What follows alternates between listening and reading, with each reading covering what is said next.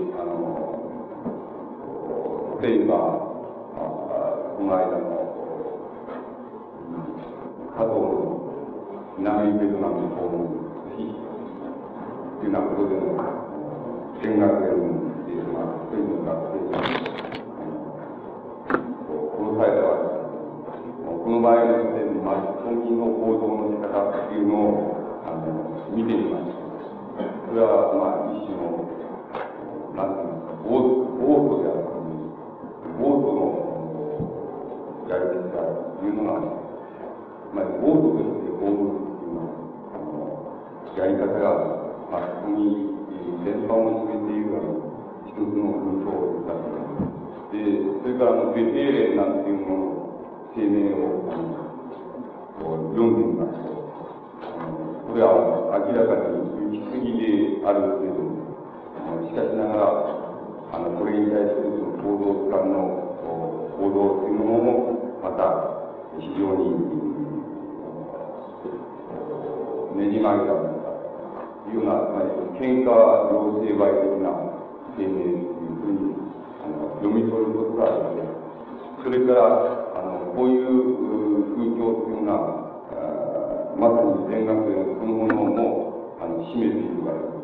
あの、そこでは何が論議されるかという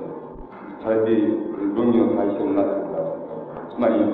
その殺された学生というのは、あの、つまり、味方に殺されたのか、それとも敵に殺されたのか。で、それは明らかに、その、関係では、自分たちが、引き殺したんだ。それに対して、いや、そうじゃない。それは、あの、お前たちの。つまり、論議の問題は、そういう問題には、集中していくっていうのは、そういう傾向性が見られる。で、しかしながら、一つの、これは、政治闘争というも、それからこれは戦争というものも同じですけどそういうものは、そんなに単純なものではないわけです。単純なものではないということは、要するに、闘争というものの過程というのは、つまりその中で、えー、味方に殺されることもありますし、また流れ弾に当たって死ぬこともありますし、またあの、敵に殺されることもある。つまり、そういうようなものが闘争っていうものの実態だと思う。だから、これが味方に殺されたか敵に殺されたかっていうのは、そういうことは、あの、僕に言わせれば極めてつまらないことなわけです。あの、誰に殺されようと流れ弾に当たると、後ろから、あの、味方に撃たれようと。それは要するに、えー、その、敵に殺されたんだ。そういう、あの、問題はそういうことであってですね、その誰に殺されたかを実証的に、その、極めようじゃないか。で、極めた場合に、その、えー、ど、独弁がはっきりする。そういうような問題としてことが論議され、処理されている、そういうような風潮というのは一般的に見られるわけです。しかし、そんなものではない。つまり、政治闘争なんてのはそんなものではない。味方に殺されたってそれは敵に殺されたことそれは、あの、そういうふうに、つまり、殺され方っていうものも、また、あの、倒れ方っていうものも、様々な対応がある。つまり、えー、あの、これは、あの、なんて言いますか、えー、あの、味方からが、その、誤って撃たれることもある故意に撃たれることもあるそういうようなことの渦巻く中に、やっぱり、一つの政治闘争が闘争っていうものも、渦中、この渦巻きの本質っていうものがあると思う。そういうところでは、あの、実証的に、殺されたのか、否かっていうようなところに、論議が滑り込んでいること自体が、極めてその、ナンセンスなことであるというふうに、あの、思われます。で、一般的に言って、そういうようなものが、公的な、その、風潮っていうものの、その、主流を占めて、つまり、本質を占めているというふうに思います。あの、断っておきますけれども、私はベトナム反戦運動っていうものの中に、あの、今日の状況、我々の状況の本質があるというふうに、少しも考えておりません。我々のあの状況っていうのは、我々の国家権力のもとに、もとにおける、つまり、えー、平和であるのか、えー、平穏であるのか、それとも緩慢なる死であるのか、そういうことがわからないというそういう、そしてそれに対してどういうふうに対処していいかわからない。しかし日常生活は愛も変わらず続いていると。そういう中にこそ、あの、我々の現在の状況があると。いうふうに考えております。そして、その現在の状況があるということは、要するに現在の世界の状況というのはそこにあるんだというふうにあの考えて、あの僕は考えております。つまり、我々は日常生活っていうようなものの中にも、あの、裂け目を、つまり裂け目を見つける目っていうものを、あの、求めなければならない。つまり探さなければならない。つまり、我々は平和であって、そしてベトナムでは戦争がある。そういうような認識というのは極めて現象的なものに過ぎない。あの、我々の看板なる、あるいは平穏なる日常生活そのものの中にも、その死があり、戦死があり、味方に殺されることがある。そして、また、あの、うなり声も上げずに、そういうふうに、えー、その、死んで、つまり、えー、年老い、疲れ死んでいくっていうような、そういうような、あの、状況というのもまたある。つまり、えー、一見、客観的に言いますと、無事平穏に見える、そういう、えー、生活の中自体にも、極めて鋭い亀裂っていうものがある。その亀裂を眺め持つっていうような目っていうものをあの養うことが、つまりそういう目を持つっていうことを、そのことの中に、あの状況の問題をその発見する、その、なんか本質的な鍵っていうものが、含まれていると思います。あの、例えば、あの、こう、夏目漱石っていう文学者がいるわけですけどこの人の晩年のあのガラスの中っていうのは、作品を、あの、商品を読みます、その中にこういうことが書いてあります。つまり、えー、その、自分はその相撲を、えー、まあ、あの、エコーイでその相撲を考え相撲を取るのを見て、で、相撲がその、四つに組んだまま少しも動かない。そうすると、えー、旗から見ていると全く静止しているように。しかし、あの、実は静止しているのではなくて、あの、えー、その、お相撲がその、自転勢力っていうのをそこに、その一瞬に傾注しているということは、あの、すぐにわかる。それは、あの、次第に少し経つと、その、腹が波打ち、汗が流れ出てくるというような、そういうようなことですぐに了解でする。しかし、これを、お、たから眺めると、もうただ停止しているように見える。で、しかしながらこの勝負っていうものは、えー、いわば一瞬のうちにといいますか、えー、一時一分も経たないうちに決せられて、いずれ、いずれかが敗れるということで、まあ、相撲の勝負はしかし、人間というものはそうではないんじゃないかと。人間というものは、あの、そういう意味では、その、一分間ではなくて、その、生涯にわたって、その、力技っていうものをやっていかざるを得ないんじゃないか。つまり、人間の生活っていうものを、日常生活っていうものを、自立自衛っていうものの観点から見るならば、その、なんて言いますか、自然っていうものは、その、なんて言いますか、冷酷で、その、また冷酷であるけども公正な敵である。それから、社会っていうものは、一見人情ありげであり、その、情緒ありげであるけれども、しかしそれは、あの、極めて不公正な敵である。そ、そしてまた、あの、自分の身近なタイプにもまた敵である。そして、えー、また自分自身もある場合に敵である。あの、そして人間というのはそういうふうな力技をその一生涯の中で続けながら、やがてその疲れ、そして死んでしまうというのは、そういうそのものが人間じゃない。で人間というのはそういう、そういう意味で非常に悲惨なものじゃないのかっていうのは、そういう感想をあの、漱石が漏らしています。で、ここであの、漱石が漏らしている言葉っていうのは、まさに、その日常生活に埋没しているように見える、その大衆っていうものが、あのまさに現実的に行って、えー、そして、そういう過程っていうものをその象徴して。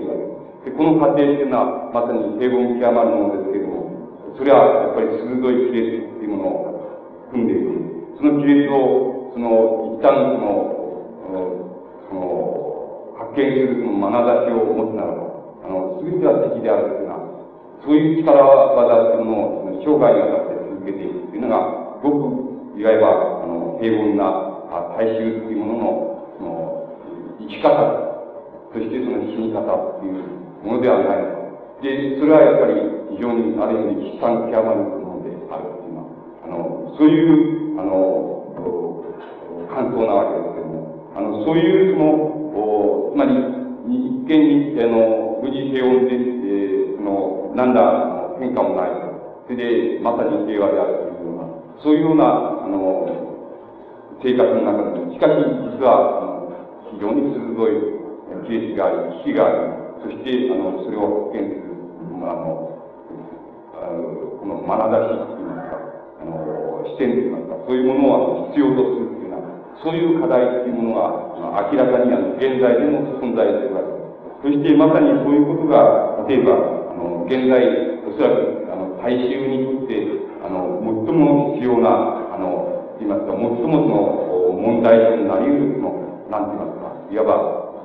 思想性というようなものと、あの、いうことだと思います。で、これに対して、あの、知識人っていうものは、どういう問題に直面しているのだろうか。そういう、え、ことを考えていますと、まあもちろん皆さんまた知識人であるということを前提として申し上げるわけですけれども、その、知識人もまた、あの、まさに、えー、なんて言いますか、えー、知識っていうものは、あの、普遍的なものだ。その、普遍的なものだ。そして知識っていうものは、そういう意味で、普遍的にその、どこへ行っても、つまり、世界共通性として通用するものだというような、まあ、いわば一見すると、その、平和であり、で、楽天的であり、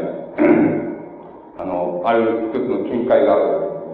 そういう見解っていうものに、またあの、一つの亀裂を見つけたということ。つまり、そういう見解には一つの亀裂がある。で、その亀裂を一旦、その知識人が、あの、発見、あの、していきますと、やはり知識の世界普遍性っていうものには、あのある亀裂が、あの、あるんだということ、そういうことを発見する眼差しっていうものは、また、あの、必要となって、あの、来ると思います。そういう課題というのは、例えば現在、知識人っていうものが、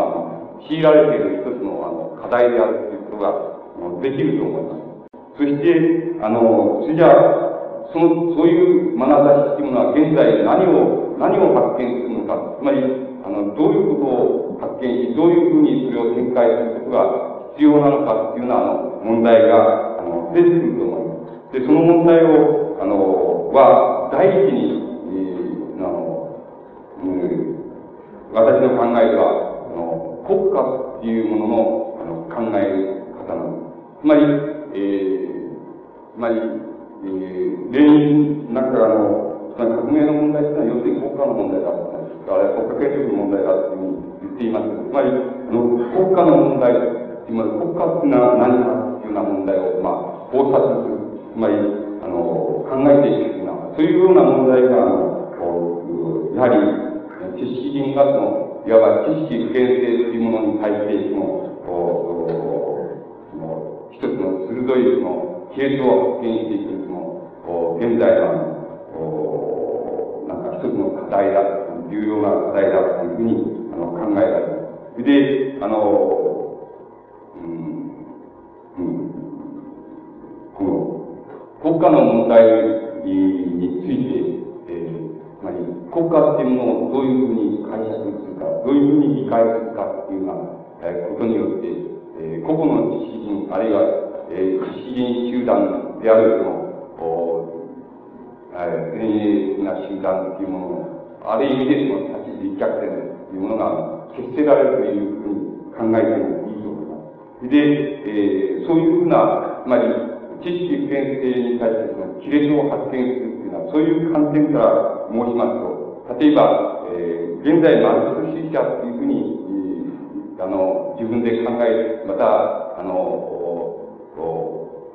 許している、そういう人たちの、マルクス主義っていうのは、実はロシア的マルクス主義であるというふうに、あの、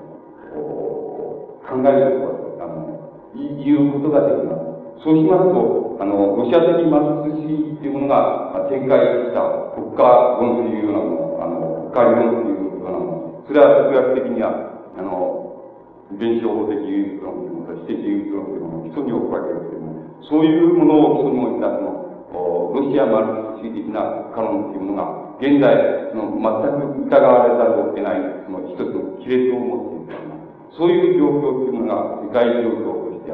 存在すると思います。そして、あの、国家っていうものをどういうふうに考え、従ってその国家っていうものをどういうふうに考えるかによって、あの、大体、その、現在の思想的立脚点というもの、諸習慣あるいは諸個人の立脚点というのが決まっていくっていうふうに言っても、あの、過言でないっていうふうに、あの、考えます。で、あの、この問題を、あの、私は私なりに追求していたわけですけども、あの、国家っていうものは、まあ、えー、結論から先に言いますと、それ国家っていうものは何かって言いますと、それは、あの、幻想である。しかも、共同的な幻想である。あの、そしてそれ以外の何者でもないということなわけです。現在、世界に、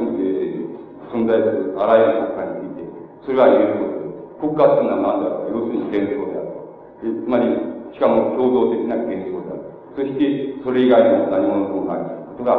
国家についての、まあ、唯一の本質的な規定である、規定であるというふうに考えます。そして、あの、国家論について、次は、あの、どういうような問題意識がロシア・マルクス主義に提起されてきたかと言いますと、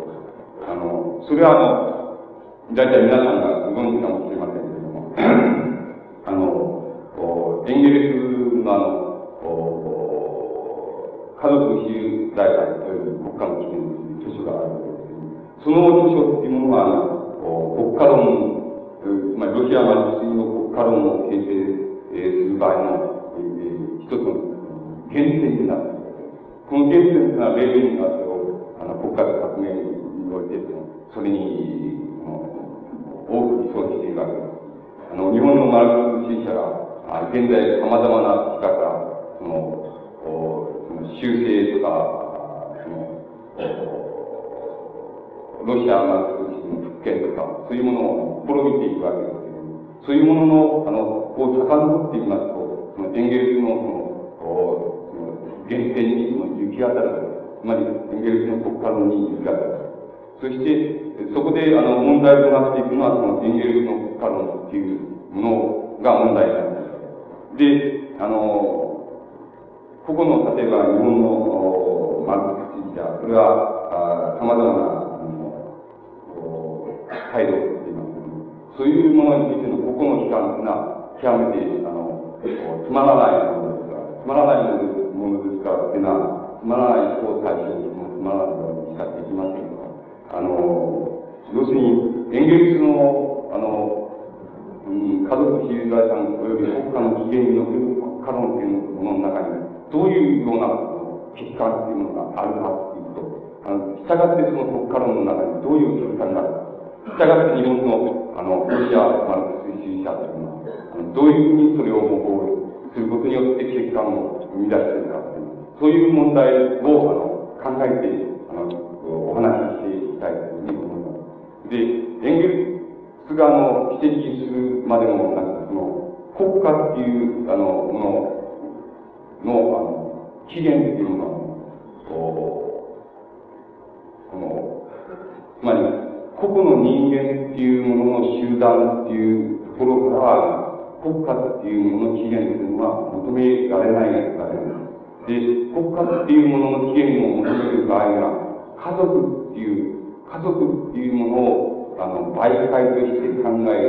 る他はないわけです。で、家族っていうのは何かと申しますと、えー、エンゲルス的な否定では、要するに、男、つまり、えー、男性あるいは女性としての人間っていうものの、その、性的な、その、自然関係に、その、基づく、一つの、まあ、共同性そういうものがエンゲルスなんかによって考えられた、あの、国家っていうで、エンゲルスがその場合、その、うん、それじゃあ、の、どういう範疇で、その、えー、あの、家族というものを考えたかっていうと、つまり、家族において、つまり、に、あの、そういうことは、あの、エンゲルス、マルクのエンゲルスも言っているわけですけど、えー、つまり、最初の分業、従って最初の階級文化っていうのは、あの男、えー、その、子供を産むということにおける男女の分業がなるっていうことを言っていますけども、つまり、そういう場合に、あの、エンゲルスが考えたその、男女の分業による人間自体の生産そういうことは、あのそういう範疇っていうのは、言うまでもなく、その経済的な範疇に属するそしてところで、あの、私どもの考えでは、経済的範疇っていうものは、必ず幻想的な範疇っていうものを生み出しているわけです。これは、あの、個人の場合でもそうですし、つまり経済的範疇っていうものを拡大して、自然的範疇と言ってもいいわけです。あの自然的範疇としての人間っていうものが、外部の自然と関わる関わり合い方も、から必ず幻想性っていうもの、えー、まあ皆さんの慣れ親しんでいる場で言えば、関連性っていうものを必ず、あの、発生させるわけです。つまり、えー、あの、だから、あの、演劇が、あの、族っていうものを、経済的な範疇で、あの、考えて、あの、経済的範疇自体は必ず人間の関連的範疇っていうものを、そういう言葉を使いますと、自己阻害するっていうようなことなんですけども、関連の自己阻害つまり、関連的範疇を必ず発生するっていうような観点を、エンゲルスが書いていたっていうことが第一の問題になってそれがエンゲルスの家族論っていうものの結果につながっています。で、このエンゲルスの家族論における欠陥っていうものを、あの、えー、あの、えー、極めてポイントのところで、つまり要点のところで申し上げます。と、エンゲルスは例えば家族的な、家族的な範疇っていうものが、あの、いわばその、部族的な、部族的いますか、部落的な社会にあるいは存在的な社会の共同性にまで拡大していく経緯として何を考えたかって言いますと、それは、いわば原始集団婚というようなあの段階を考えた。原始集団婚というのは何かと言いますと、集団内部におけるすべての、えー、男性とすべての女性は、あの、性的な自然行為を営むことができるし、また、営んだという段階が存在したっていうような、そういう、あの、考え方をした。そうしますと、いわば家族の範疇がそのまんま、家族っていうものがそのまんま、あの、裏大に拡大できるわけです。つまり、逆に言いますと、エンゲルスはその家族っていうものを共同体に、共同体にまで拡大するためには、どうしても集団婚っていうものを想定、つまり考えざるを得なかった。つまりそれ以外では、あの、性的行為というものを性的自然行為というふうに考える限りは、あの、性的行為の関係そのものが、あの、グラフ大に拡大する。つまり、えー、最初の共同性の、のにまで拡大する経緯っていうのは、ちょっと考えにくいわけです。考えられない。だから、だけど、グラフ上の全ての男性というのは、全ての女性と関係を結ぶことができるというような考えいうふうに考えれば、つまり家族すなわち部落である。部落大である。つまり部落大であるというようなことが、あの、言い得るわけです。そして、あの、エンゲルスはそういう段階を、あの、考えたわけです。しかし、あの、第一の結果がなぜ、あの、なぜそういうふうにエンゲルスが原原集団みたいなのを考えざるを得なかったかということは、つまり、エンゲルスがその性的な範疇、つまり、性的自然行為、つまり、におけるその、えー、範疇というものを経済的な範疇において考えたというと、つまり経済的な範疇でそういうものを考えたっていうところに第一の問題がある。つまり経済的、あの、政治的な自然行為が必ず、あの、えー、幻想性というものを阻害する。つまり言い換えれば、えー、なん、えー、僕の言い方で言えば、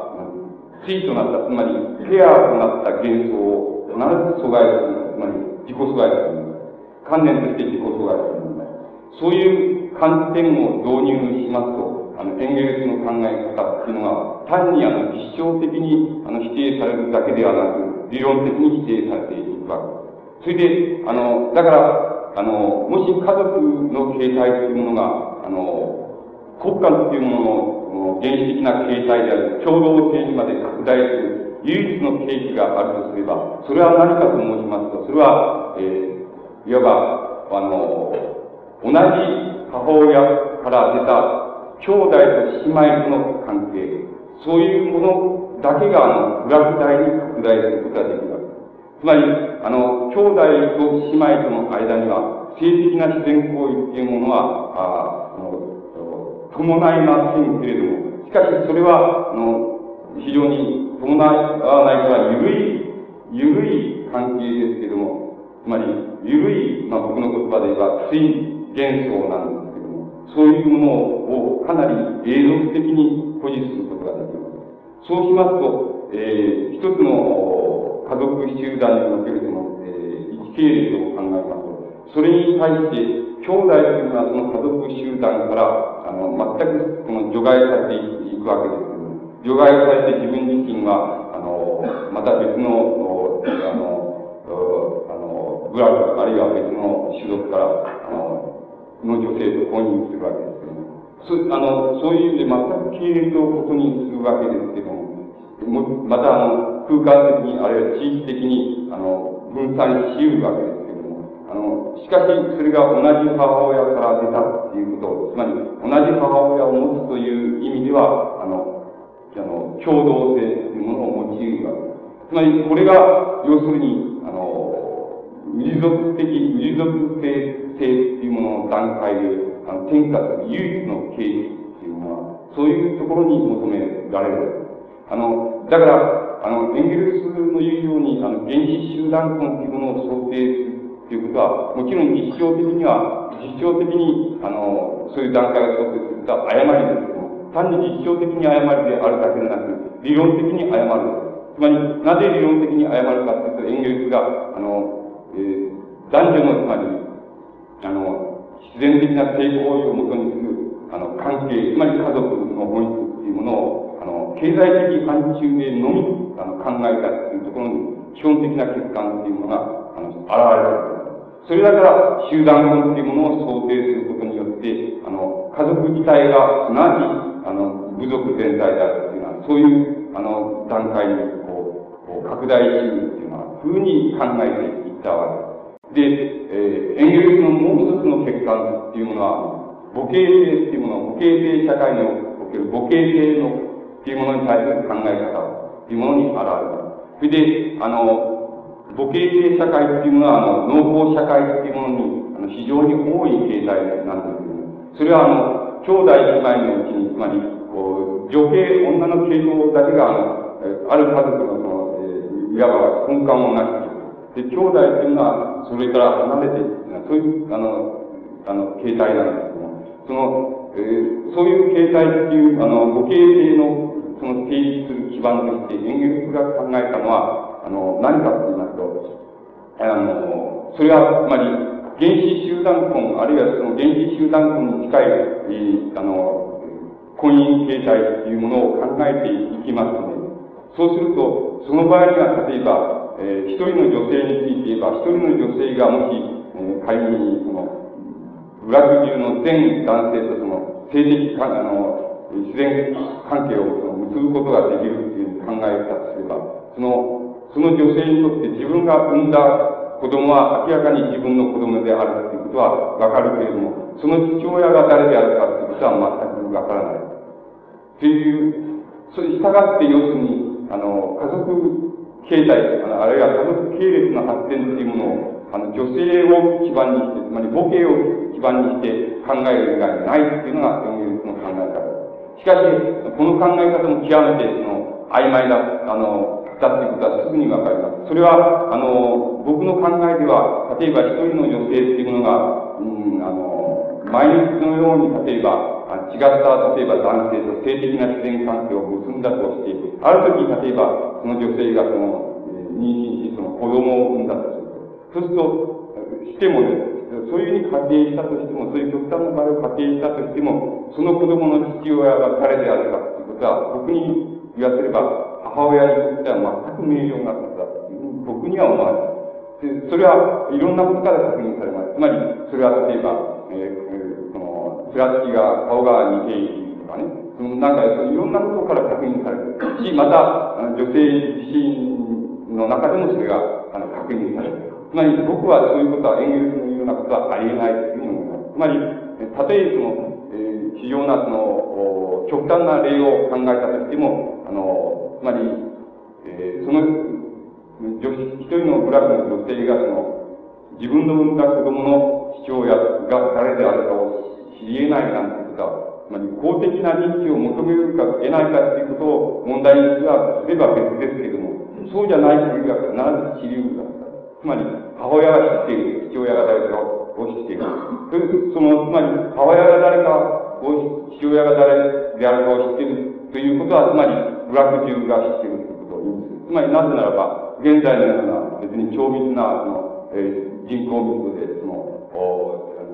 ブラックが存在してたわけではありませんから、それは、えー、えー、俗な言葉で言えば、その、噂千里を指示するやつで、その、必ずブラック中にその父親がされたっていうのは分かるというふうに僕は考えます。つまり、つまり演劇学の母系性成立の基盤というふうにして、あの、根拠として考えた、そういう考え方というのは極めて、あの、曖昧である。それで、おそらくは間違いである。そういうことが、例えば演劇の、例えば、あの、母系性というものに対する、あの、考え方のその一つの欠陥というふうに、あの、考えることがです。それは、いわば、演劇が原子集団の専門を想定したこととあの、つながっていくわけです。そしてもう一つは、あもう一つ演劇が考えたことは、あの、あの、演劇が考えた基本的な間違いというのは、その何かと言いますと、えっ、ー、と、その、つまり、演劇がこういうことを言ってるわけです。つまり、なぜ、例えば、人類、あるいは人間のみが、その、原始的な集団根っていうものを、かなりの動物とは違ったその永続的な形でその、持続し得たかっていう、それは人間、誠に男性っていうものの、あの、嫉妬からの解放っていうことが、あの、あるいは、相互関与ってことが大事要素であるっていうような、いうふうに、あの、エンゲルスは否定しています。で、あの、しかし、あの、この考え方っていうのは全くあの、逆さまであるということは、これまた、あの、非常に明瞭なことだというふうに思います。例えば、あの、非常に、あの、女性、多くの女性とその性的関係を結んだことを、結んだ人の方が、要するに、えー、女性と性的な関係を結んだことのない人よりも、嫉妬感情は少ないだろうな、というふうに、逆のことは言えますけれども、あの、性的感情、つまり嫉妬感情のからの解放、あるいは相互関与というものが、あの、原子集団群をかなり継続的に成立していた根拠であるというような、エンゲルスの言い方というのは、いわば、その観念が原因を決定するみたいな、つまり、全く逆さまであるということが、すぐに了解されると思います。つまり、そういう意味でも、あの、エンゲルスがその、原子集団群を成立してしめる大事要素として考えた、そういう、あの、人類のその、ことに男性のその、嫉妬からの解放っていうのは、そういうあの考え方っていうものが、あの、その、それが原動力になったっていう考え方が、極めてその、曖昧であるおそらくは間違いだという、そういうことが、あの、考えられていくわけです。そうしますと、例えば、氏属性、あるいは全氏属性的な段階っていうものは、あの、国家ではないわけです。国家の原自然的なといいますか、原初的な形態であることは確かなんです。つまり、あの、国家っていうものの起源っていうものを考えていく場合には、どうしても、家族っていうものと国家っていうものの関係っていうものから、あの、始める以外にない、また、国家っていうものはあの、個々の人間っていうものから成立するのではなくて、あの、家族っていう媒介を通して、初めてあの、成立していくわけです。そこで、あの、家族の考察っていうものが、非常に、例えば演劇によって重要な、あの、比重を占めたわけですエンゲルがそこで考えた、その、家族がいかにしてその国家の資源形態である、遺族性、あるいは全遺族性に転化するかっていうのは、そういう問題において立てた問題っていうのは、ほとんど、あの、ことごとくと言っていいほど、あの、間違いであるということが言えるわけです。そしてまずその間違いの根底っていうものは、演劇がその経済的諸範疇っていうのは、つまり、えー、人間にやってくるその、やってくるその、全自然的な範疇っていうのは、人間の意識にやってくる全自然的な範疇っていうのは、必ずあの、幻想的、幻想性っていうもの、あるいは関連性っていうものは必ず伴うものだということだから、家族は、あの、必ず水元素っていうもの、えー、ペアとなった幻想性っていうものを必ず伴うもの。それから、国家っていうものは、国家の経済的範疇、経済社会性っていうものは、必ず幻想、共同幻想としての国家っていうのを、必ず、あの、そこに、その、生み出すものなんです。つまり、自己阻害というものなんですそういう、あの、問題意識っていうものが、エンゲルスに、あの、存在しなかったっていうことが、おそらくあの、根本的な空間に、あの、繋がっているというふうに考えられます。それで、あの、ここで、あの、問題に、えー、えー、その、なっていくいくわけですけども、あの、えー、つまり、国家っていうものは、そういうふうにして、例えば、家族形態から、あの、つまり、家族形態との何らかの関係においてその発展していくものでありますけれども、えー、エンゲルスがもう一つ考えたその、えー、その、おそらく間違いだろうというふうに思われるというのは何かと言いますと、ウィズ属性っていう、つまり、ウィズ、ウィズ属性というところまでは、つまり先ほど言いましたように、兄弟姉妹っていうような、あの、関係つまり一つの関係の家族を考えた場合、兄弟姉妹というようなものの関係の分散、つまり空間的拡大化というものが、あの、この、ウィ属性また全ウィ属性を成立させた。そういう、あの、そういう段階から、あの、つまり次にウィ属の上にある、その、なんて言いますか、あ部族性、あるいは種族性統一社会、すなわち国家、そういうものに、あの、段階的に変化したっていうような考え方がエンゲルスにあるわけです。この、え、あの、考え方は、まあ、えー、はじめにモルガンになって、それからエンゲルスにあるわけです、つまり、あの、その、このことを経済的範疇に限定していく限りは、その、なんか、民族性、あるいは全民族的段階から、その国家の全く諸言形態である部族性社会っていうの、そういうものに、あの、なんか、あの、段階的に変化していくというような考え方が、極めて無造作に成立するわけですけども、その無造作に成立な成立の仕方ということは、おそらくはありえないわけで、あの、家族形態がどのような発展、あるいは家族体系というものがどのように発展していっても、それは、あの、あの、究極のところにおいて、民族性っていうもの、民族性っていう段階で、つまり、これを、まあ、あの、古代史の学者的に言わせれば、つまり、え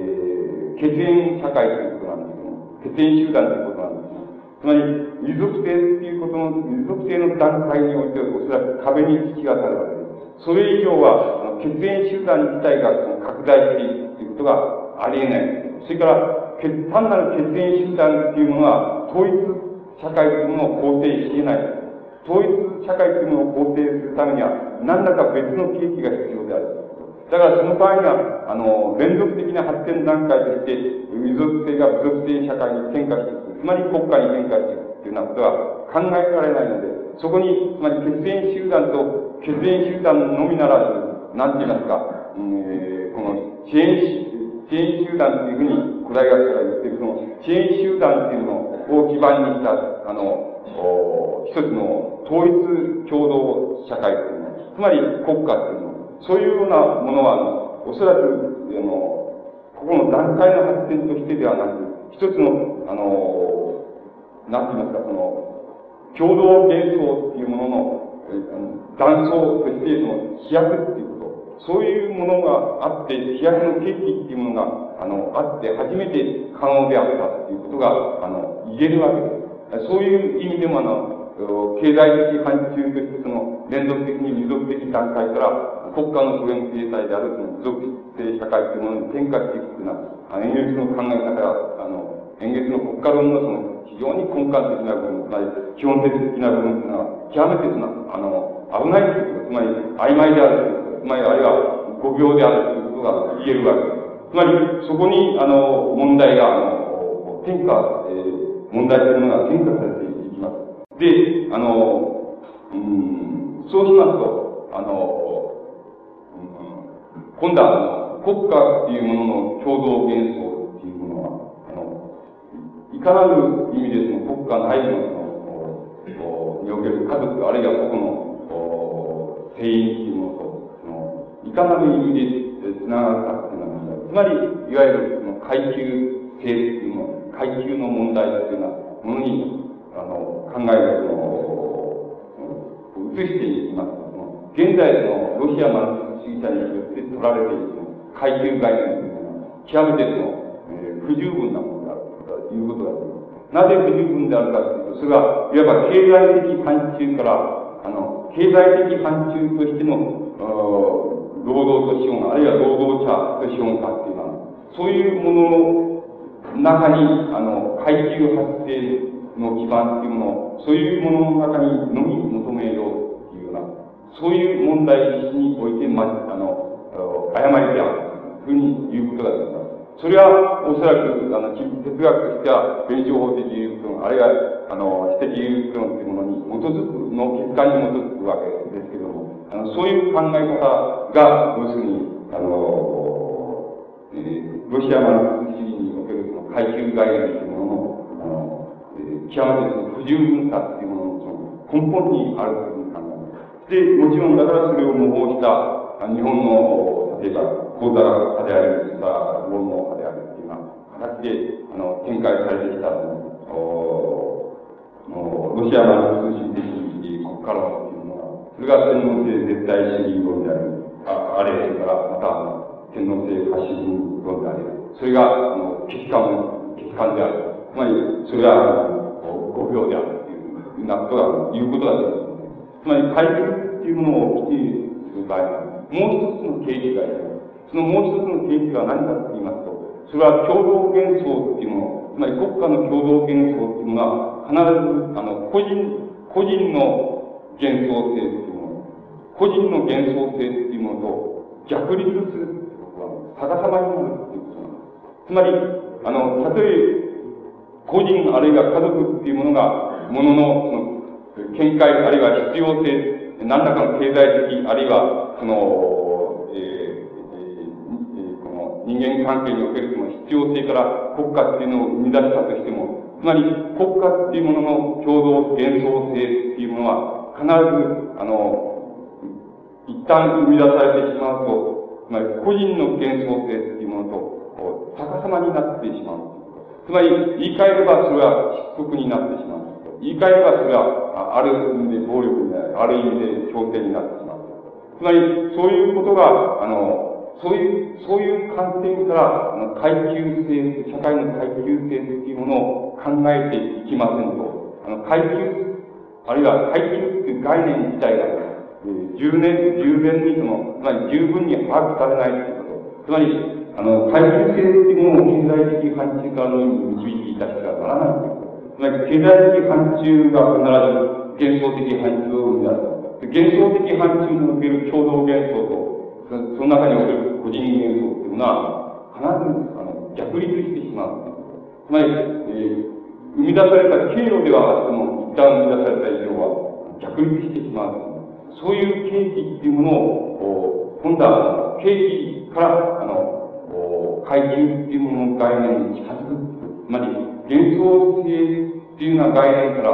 あるいは関連性っていう概念から、あの、階級っていうものの概念に近づくっていうような、そういう操作をしない限り、あの、階級概念っていうものが、重点に把握されないっていうようなことが、あの、生じてくるわけです。だから、もしも、だから、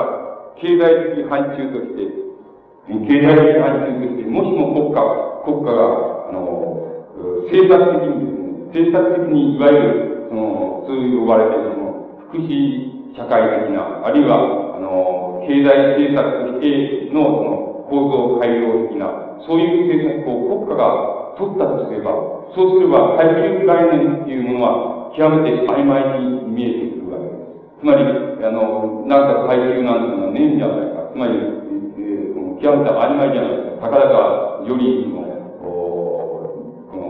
飛んでるやつ、より飛まないやつがいるぐらいのもんじゃないか。っていうような、あの、見解に、その、こう、なんていうんですか、横滑りしているわけです。しかし、あの、もしも、あの、階級概念を設定するのはそういうことではなくて、幻想的な範疇というもの、つまり幻想的な範疇から、あの、の考察っていうものを一つの軸として必要とするっていうような観点に立ちますと、あの、観点を導入していきますと、あの、階級性っていうものは、たとえ国家の共同幻想、共同幻想を性としての国家っていうものが、あの、いかに経済政策、あるいは社会政策として、いわゆる福祉政策を取り、それから、またいわゆる資本家っていうものが、あの、この、個々人として、また集団として、福祉的な、あの、政策を取ろうと、その中におけるその、階級性っていうものの別にその、なくなってしまうわけではないということが、あの、わかります。そうしますと、あの、大体、あの、国家っていうものは、あの、なんて言いますか、もしも、つまり、国家っていうものが存続する限りは、あの、存続する限りは階級廃絶、つまり、階級がなくなるということは、もう宣言的にありえないということが、すぐに実現すだから、例えば、中国の文化革命について言いますと、つまり、中国の文化革命がいかに、あの、えー、文文化的領域、いわばこのいうの幻想的領域なんですけど、幻想的領域において、いかにあの、いわば、あの、コンミュー的、えー、それから、えー、階級領配慮的、そういう、あの、衝動をその中に含んでいるように見えようとも、そあの、もしも、あの、中、あの、中、中国共産党が、あの、宗教な、中、宗教な中、宗教でも中華、その人民共和国連邦っていうようなもの、そういうものを、に手をつけずに、つまり、そういうものを手をつけずに、あの、その元においてですね、そういうものに手をつけずに、あの、うん、階級が入っても、いかなる運動をなしようとしても、それは宣言的に不可能であるということが結論された。だから、従ってそれが文化革命というのが、いかにその、えー、つまり、単なる政治権力におけるですね、政治権力における、その、えー、対立構想に過ぎないかということがわかります。で、中国、中国における国家が敗滅するためには、中国に国家における国家が敗滅するためには、言い換えれば、中国においても外交社会というのは、あの、成就するために原理的に要するに、例えば、最も先進的である、あの、えー、経済的高度である、高度、高度な構成を持って先進的である、えー、一つの国家。例えば、それは、あアメリカ。そういうところにおける、その、国家配慮っていうものの、おものが、あの、なされない限りは、中国における国家っていうのは配慮されない。したがって中国におけるあの、回収が配列されるはずがない。つまり、その範疇内でどういうふうに操作しても配列されるわけがあります。つまり、えー、中国文化革命というものは、あの根本的にはんでいるその矛盾というものは、結局そこにあるわけで、そこに、例えば毛沢東思想というようなものの限界というものがあります。毛沢東がいかにその、世界プロレタリア革命というようなことをその鼓舞しようとも、要するに国家はある限りは決してあの階級は改善されないということは、幻想的範疇から階級というものを考えていく限りは、全く自明の理である。だから、従って、あの、中国におけるいかなる運動も、あいかなるその階級配列運動も、階級配列に行き着かない。しかも先見的に決まっている。でつまり先見的に決まっているっていうところで、文化革命っていうものが行われている。それで、えー、例えば日本のロシアマルクス主義者のは、まあ、様々なことを中国文化革命について発言し、えー、あの、その、あの、階級について発言し、それから構造的改革について発言していますけれども、しかし、あの、何が、何が問題なのかと言いますと、要するに、あの、階級概念自体が、あの、決して経済的範疇から、あの、み、あの、つかみえないということ。つまり、あの、到達しない。つまり、経済的範疇から、と、それか、いわゆる、あの、えー、先ほどから言った、その幻想的範疇から、つまり、共同幻想とその中における個の定員、あるいは、えー、家族っていうものにおけるその定員との、その逆立の経費っていうもの、そういうものを導入するとしては、あの階級っていうものの問題、階級の本質的な問題というのは考えることができないということ、そういう問題意識を書く限りは、その、え、いわば、なんて言いますか、えー、ここにおけるその世界状況っていうものを、の、その、投稿にその割り付けて、割り付けて自分のその考え、理論っていうものを、その、その修正していくっていうこと。つまり、その都度合わせていくっていうこと。そういうことしか、あの、なし得ないわけです。しかし我々はそれを拒否するわけだ。つまり、そんな、あの、そういう問題意識を全く拒否するわけだ。要するに、我々、しかし、そういう人、そういう問題を批判しても問題は始まらないので。つまり、それはあの、根本的な、あの、この原点であるその、えー、エンゲルスの、あの、家族私有財産及び国家の起源という、そういう、あの、原点に、の、どこに問題意識があるか、どこに問題意識の欠陥があるか、そういうことの問題意識っていうのを、例えば、あの、辿っていくことによって、つまり、辿っていくことによって、あ、の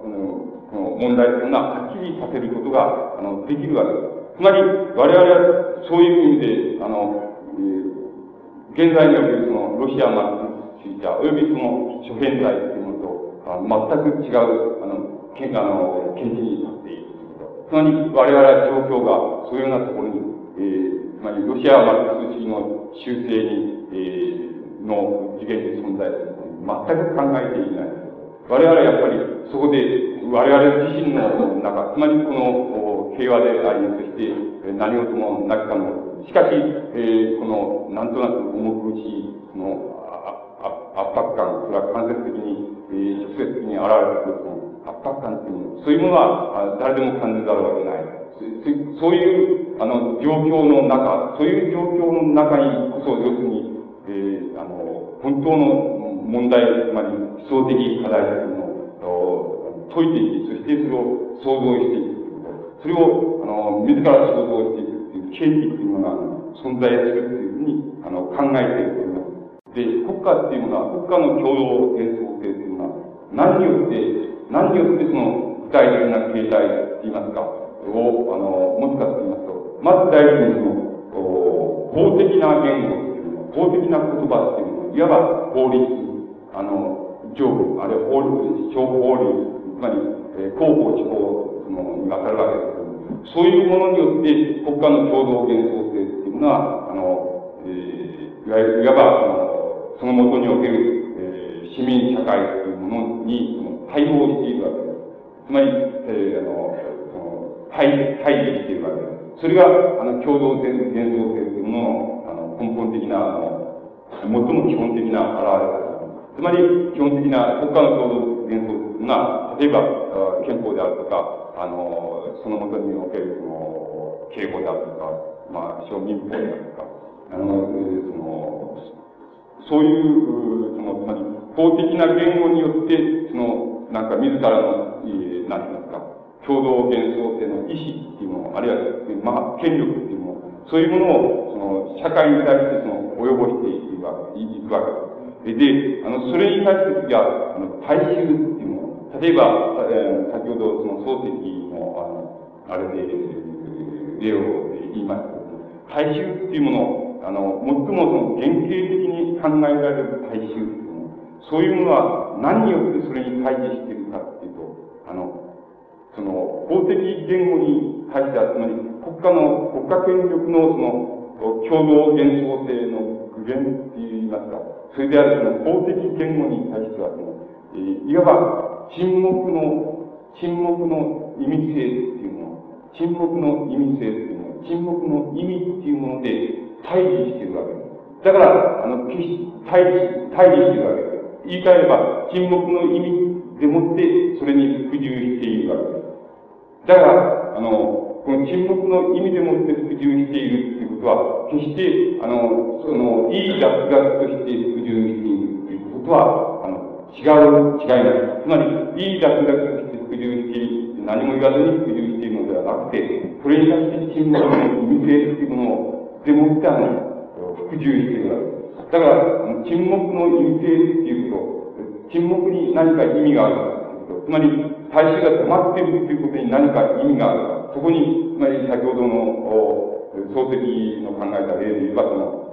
そこに亀裂があるか、つまり、亀裂が発見できるか、そういう経緯っていうものを、の知識人っていうもの、あるいは知識人の集団が、あの、自らの、その、なんて言いますか、思想的な課題っていうものとして、そういうものを、あの、なんか取り上げていく、つまり、組み上げていくことができない限りは、あの、知識人の集団っていうものは、その、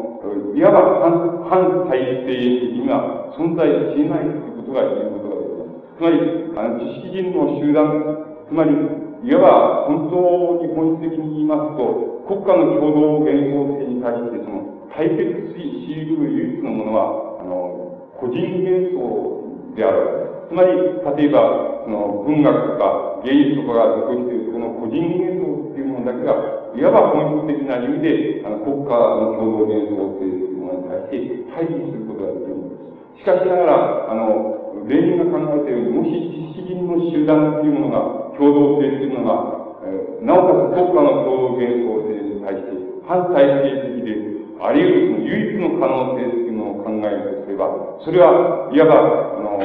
法的言語に対して沈黙の言う意味性、つまり沈黙の意味性でもって服従している。そういう大衆の言動、そういう思想的な問題、つまり、え亀裂、そういうものを、あの、よく、この、食い、思想としてその、知識人が食い込むことができるか。自分の思想の中にそれを食い込むことができるかっていうのは、そういう問題が可能であったとき、かろうじて、あの、知識人の共同性としての、あの、まあ、あの、集団というものが反体制的であり得るわけです。もちろん、例人なら例人というもの、あるいはトロツキなトロツキというものが想定した党っていうような概念党っていうような概念はもちろんそういうものであったわけです。しかし、実現されたものはそうではなくて、あの、その、実現されたのはそうではなくて、要するに、えー、沈黙のいう意味性を持っているのではなくて、生半可な、要するに啓蒙を受けた、おしゃべりな大衆っていうやつが、そばに集まってきたそういう集団変化それは要するに、それ自体が、それ自体が、いわば共同幻想性、再び沈黙の有意味性を持っている、その、大衆の言動っていうものを対対立してしまうということを意味します。これが要するに、あの、ロシアにおけるその感情性っていうものの根本的な問題中に含まれているその根本的な問題であるということが、できると思います。で、あの、つまり、現在、あの、そういう意味で、その様々な、あの、形で、その、うん、つまり、えー理論的、それから原理的な、その復興っていうようなものが、その、あの、考えられているわけですけども、私たちが、あの、うその、その、追求していると言いますか、その追求している、あの、問題っていうのは、つまり共同幻想性としての国家っていうのそれは何であったかっていうのは、そういう問題をとにかく、その、我がものとして展開するっていうこと。そういうことと、それからやっぱり、あの、もう一つは、つまり個人幻想性っていうの、個人幻想性っていうのを言い換えれば文学芸術なんですけど、文学芸術、えー、なんか、あるいは個人宗教なんていうのはそれに属するわけですけどそういう問題が、あの、体系的にどういう理想で国家の共同幻想性に対して、どういう意図を持って存在しているか。それから、その、いわば、何ていうか、それに対して内、内的、って言いますか、内部構造っていうもの、そういうものが持っている構造っていうのは何であるかっていうことそういうことを追求していくっていうようなことが、あの、私などの、あの、例えば、こう、67年の間の、考えとして展開してきたと、思想的な課題であったわけです。つまり、この課題というものは、あの、いわば、この課題なしには、いかなる、この課題の解決なしには、いかなる、えー、ことも、あの、いかなることも、起こらないだろう。つまり、この課題の、解決というのは、要するに思想的に言えば非常に緊急な問題である。しかし、緊急であるけども、しかし、それについて、あの、例えば、あ日本におけるその、ロシアの支持者が、あ依然としてその、原始をあるいは復興しようとしているその復古的見解っていうものの範疇の中では、その問題は解決されないだろうそういうことが、私なんかをその動かしてきた、あの、原動力である。つまり、あの、こういう問題を、この、こう、あ展開していくというような、そういう課題において、まあ、あの、僕らは、いわば思想的に、思想的な自立、あるいは自律的な思想っていうようなことを、あの、ことを、あの、言葉をある場合に、あの、使ってきたわけです。つまり、あの、自律的、自律的な思想、あるいは、あの、思想の自律的な根拠っていうのは、現在の状況の中で何であるかっていうような問題を考えたときに、私どもが基本的にあの考えて展開してきた問題というのは、あの、そういうところに、いわば、あの、要約することができます。これ、この問題は、例えば、ある程度、あの、この、完成された形で、またある程度未完成の形で、現在、あの、展開されつつあるというような、そういうような、ものとして、あの、そういう課題というものは、明らかに現在に最も、いわば、アクチュアルな課題、アクチュアルな課題として存在する。つまり、そういう課題において、我々は、あの、つまり、小手先の、えー、修正とか、小手先の解釈とか、そういうものでごまくことは許されない、許されないっていう言い方はいけないですけどそういうことで、その、なんか、が出来上がるっていうようなことはありえないっていうような、そういうような、いわば非常に徹底的な、あの、徹底的な状況にあるっていうことを、あの、が言えると思います。で、まあ、我々が公明しているのは、おそらくそういう徹底的な状況なのであって、あの、そういう徹底的な状況っていうのは、単に、いわば、えー、その、皆さんのこの、この学会のパンフレットというのが、その、なんていうんですか、その、えー、この、閉鎖と分断を突き破り、コミュニケーションを回復しようなんていうスローガンが書いてありますね。あの、こんな程度のスローガンで、あの、問題が解決されたら、あの、要するにお慰めなわけです。つまり、そんなものではない。つまり、現在の状況というのは、そういう、つまり、あの、ロシアマルクス主義者が様々な修正を施し、様々な解釈、それから様々なアクロバットを施して、それで切り抜けられるような、そんなチャチなものではないという我々が表現しているのはもっと非常に徹底的なものであるということ。そういうことを、あの、が皆さんに、えー、あの、伝わることができれば、つまりそういう問題意識に立っているということが、伝えられることができれば、まあ、あの、私の、この、いわば、今日の、あの、目的が果たされるわけです。で、誠に奥まですけども、これで一応終わらせて